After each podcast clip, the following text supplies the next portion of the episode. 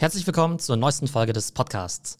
Heute geht es um das Thema Roblox und die Creator Economy. Wie ihr ja mittlerweile wisst, ist die Creator Economy eines meiner absoluten Lieblingsthemen. Und die Idee dahinter ist ja, dass es für Content Creator immer einfacher ist, erstmal ein Following aufzubauen und dann eben eine spannende Company draus zu bauen. Und heute wollen wir uns das Beispiel von der YouTuberin Megan Place anschauen, die das Ganze in der Gaming- und Roblox-Welt umgesetzt hat. Fangen wir an im Jahr 2018.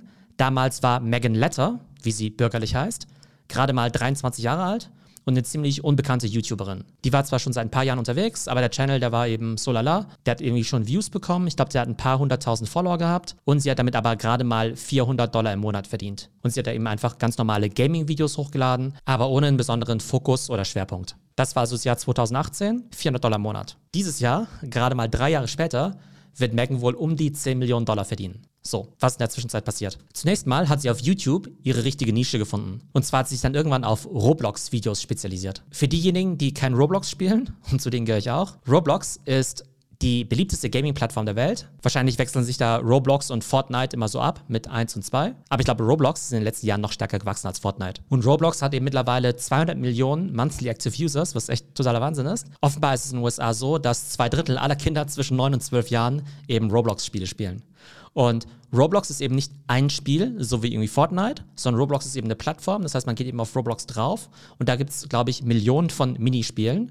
Und das Coole ist eben, dass diese Minispiele eben alle User-Generated sind. Wobei Minispiele sollte ich vielleicht gar nicht sagen. Das impliziert ja, dass die Spiele irgendwie total klein sind. Es gibt irgendwie auch durchaus große Welten innerhalb von Roblox, die da eben programmiert werden. Was ich damit eher sagen möchte, ist, dass eben Roblox-Spiele jetzt eben keine sind, die irgendwie von riesigen Firmen oder riesigen Developer-Firmen irgendwie programmiert werden, mit irgendwie 100 Millionen von Budget, sondern meistens eben von Solo-Entwicklern oder ganz kleinen Teams. Aber prinzipiell kann eben jeder User mit Roblox Studio eben sein eigenes Spiel programmieren und dann dort eben auch hochladen. Das heißt, ich könnte jetzt theoretisch heute Nachmittag Theos Welt programmieren, auf Roblox eben online stellen und ihr könntet es jetzt spielen.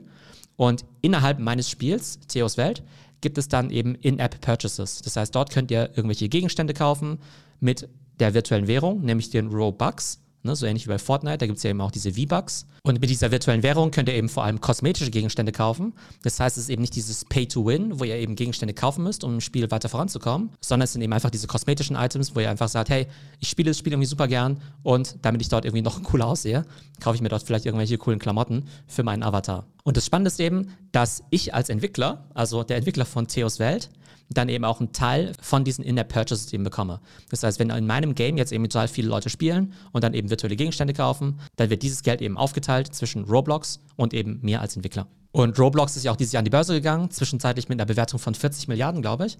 Und viele glauben ja, dass Roblox ja so ein Vorreiter von diesem Metaverse ist. Das heißt, diese großen virtuellen Welten, in denen wir eben spielen, interagieren, arbeiten, Gegenstände kaufen, vielleicht sogar Business betreiben. Und ich habe ja auch vor ein paar Wochen mal bei Gucci mir eben solche virtuellen Sneaker gekauft für 12 Dollar die man eben auch innerhalb von Roblox tragen kann. Das heißt, da sieht man schon so ein bisschen, wie diese Welten zusammenwachsen. Auf jeden Fall gibt es innerhalb von Roblox eben ein ziemlich florierendes Entwickler-Ökosystem. Und da gibt es wohl tausende von Entwicklern, die da eben schon zigtausend Dollar verdienen. Und dann gibt es natürlich ganz oben die Top-Entwickler, die eben Hunderttausende oder sogar Millionen von Dollar verdienen. Und das Spannende ist eben, dass es eben wirklich Roblox-Entwickler gibt, irgendwie Teenager, die da echt eine ganze Menge Kohle verdienen. Okay, so viel erstmal zu Roblox. Kommen wir mal wieder zurück zu Megan. Und zwar hat Megan dann eben sich auf Roblox spezialisiert und dadurch ist der Account eben total gewachsen.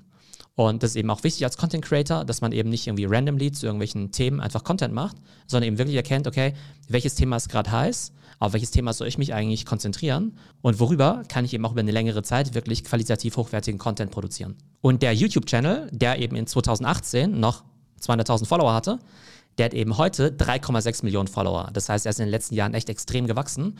Und die Follower, die sind eben überwiegend weiblich, eben relativ junge Mädels, glaube ich, die der Megan eben gerne beim Roblox-Spielen eben zuschauen. Und natürlich auch, wenn die Megan eben darüber erzählt, was sie sonst noch so unternehmerisch macht. Und alleine mit diesem YouTube-Channel verdient sie eben heute schon über eine Million Dollar. Zur Erinnerung, 2018 waren es noch 400 Dollar im Monat, also vielleicht 5000 Dollar im Jahr drei Jahre später eben schon eine Million Dollar im Jahr. Und das ist eben auch das Faszinierende an diesen ganzen YouTube-Channels oder überhaupt am Thema Content Creation und Social Media, dass es eben super lange, super langsam vorangeht und man eigentlich immer sagen könnte, hey, jetzt lohnt sich nicht, ich muss eigentlich aufhören. Und diejenigen, die dann wirklich das Ganze lang genug machen, die gehen dann irgendwann mal durch die Decke. Jetzt hat sie eben den YouTube-Channel, der über eine Million Dollar im Jahr generiert.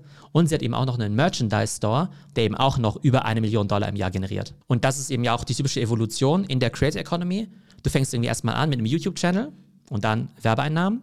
Dann machst du eben physische Produkte in Form von Merchandise. Und der nächste Schritt in der Creator Economy ist dann eben ein bisschen komplexere und aufwendigere Produkte zu machen oder eine eigene Firma zu gründen. Im Fall von Kylie Jenner hat es ja bedeutet, eigene Lippenstifte rauszubringen mit Kylie Cosmetics. Im Fall von Megan hieß es aber, dass sie jetzt eben auch selbst Roblox-Spiele entwickelt. Und das ist eben total clever, weil sie ja logischerweise die Community total gut kennt. Sie weiß, was auf Roblox eben gut ankommt. Und sie hat natürlich schon ziemlich viele Follower, die dann natürlich auch ihr Spiel spielen würden. Und dann hat sie jetzt eben eine Art Gaming-Studio eröffnet mit ihrem Mann zusammen und die haben mittlerweile acht Mitarbeiter und haben mittlerweile eben schon zwei Spiele innerhalb von Roblox gelauncht. Und diese Spiele sind laut ihrer Aussage gar nicht so riesig. Also jetzt nicht irgendwie ein mega Smash-Hit, sondern da spielen halt jeden Tag ein paar tausend Leute. Aber das ist offenbar ausreichend, dass eben ihr Gaming-Studio dieses Jahr 8 Millionen Dollar an Umsatz machen wird. Ne? Also echt Hammer. Also das heißt, ihre Fans, die sie über YouTube generiert hat, die gehen dann eben in dieses Roblox-Spiel rein, geben dann eben Geld für virtuelle Items aus. Sie kriegt ihren Teil davon und über die Zeit kumuliert sich das eben so stark, dass dann eben 8 Millionen Dollar im Jahr zusammenkommen. Das heißt, wenn wir das Ganze mal zusammenrechnen, 1 Million über einen YouTube-Channel, eine Million über Merchandise und acht Millionen über ihr Gaming-Studio. Und bei dem Gaming-Studio, da muss man natürlich in Vorleistung gehen. Man muss natürlich erstmal Programmierer finden und dann eben auch einstellen, auch Geld in die Spielentwicklung investieren. Ich glaube, sie hat dann ein paar hunderttausend vielleicht investiert.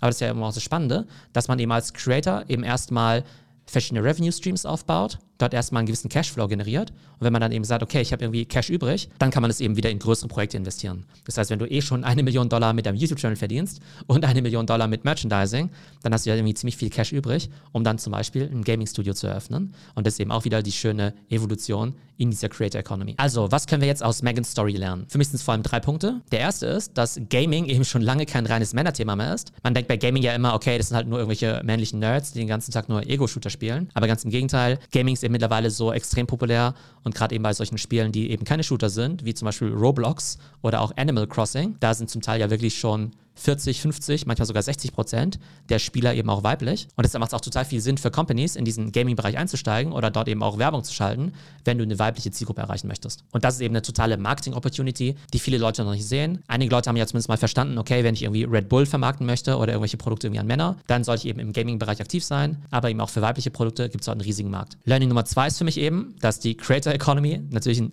unglaubliches Potenzial hat. Hier ist eben eine ganz kleine YouTuberin, jetzt eben zu einer Gaming-Millionärin geworden. Und das finde ich eben besonders spannend, weil dieses Playbook, dass eben ein Lifestyle-Influencer jetzt dann irgendwie eine Klamottenmarke macht oder eine Beauty-Marke oder eine Food-Marke sogar, das haben wir ja schon öfter gesehen. Aber jetzt sehen wir eben, dass du eben auch im Gaming-Bereich durchaus ein Following aufbauen kannst und dann eben eigene Spiele entwickelst. Und das ist eben auch das Faszinierende an sowas wie Roblox, weil wenn du jetzt einfach ein Gaming-Influencer wärst, dann wäre es eben relativ schwierig, jetzt das neue Fortnite zu entwickeln oder sogar eine App, die jetzt im App Store irgendwie total abgehen soll. Aber innerhalb von Roblox gibt es eben dieses Ökosystem, wo du mit relativ wenig Aufwand eben mit diesem Roblox Studio deine eigenen Spiele entwickeln kannst und wo dann offenbar eine kleine Anzahl von Usern schon reicht, um damit ganz ordentlich Kohle zu verdienen. Und das ist für mich eben auch Learning Nummer drei. Es gibt heutzutage einfach so viele spannende Plattformen wie eben Roblox, die es eben Teenagern schon erlauben, zu Creatern und zu Entrepreneuren zu werden. Und es gibt eben, wie gesagt, viele, viele, viele Entwickler, die damit ein paar hunderttausend oder zehntausend Dollar im Monat verdienen.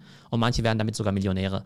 Und das ist eben das Spannende, dass du eben heutzutage nicht mehr ein Studium brauchst in Informatik, Game Design, erstmal fünf Jahre bei Electronic Arts oder sowas arbeiten musst, um dann irgendwann mal mit 30 dein eigenes Spiel zu launchen, sondern es gibt eben Teenager, die das eben einfach so nebenbei lernen, neben der Schule, da ihre ersten Games veröffentlichen und wenn sie es eben wirklich gut machen, auch wirkliche Hits landen können. Und da stellt sich natürlich schon die Frage, okay, für welche Berufe muss man heutzutage eigentlich noch studieren und was kann man einfach alles so nebenbei machen? So, das war unser Podcast zu Roblox und der Creator Economy. Wenn ihr Fans des Podcasts seid, dann empfehlt ihn bitte an Freunde weiter, bewertet ihn bei Apple Podcasts und den Podcast gibt es ja auch als YouTube-Video. Das heißt, wenn ihr auf YouTube geht oder auf meine Webseite, dann seht ihr eben auch nochmal das Video dazu und dann seht ihr eben auch nochmal gewisse Illustrationen, die das Ganze, was ich hier erzähle, noch ein bisschen visuell unterstützen. Und allen Content und alle Links gibt es wie immer auf www.trends.fm. Ich hoffe, es geht euch gut und bis morgen.